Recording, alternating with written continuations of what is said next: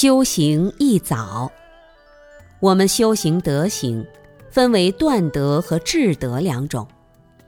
断德是断除烦恼，断除我们不良的行为，就像十善业道一样，实际上是断除了十种恶业。他们断了什么呢？布施是断除贪心，通过对众生无常的爱与无私的奉献。把你的贪欲心彻底断尽。持戒是断除毁犯，通过持戒去掉那些不良的行为。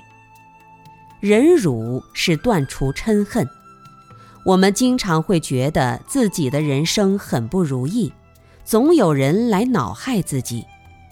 实际上，这都是我们往昔业力的果报，只是自己看不清楚。就会妄起嗔心，嗔恨障碍修道，要通过忍辱来断除。精进是断除懈怠。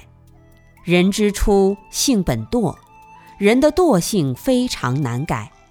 从修行上说，一般岁数越大的人，惰性越严重。修行确实是宜早不宜迟。你起步越晚，你积累的习气毛病就越多，因此要用精进断除我们的懈怠。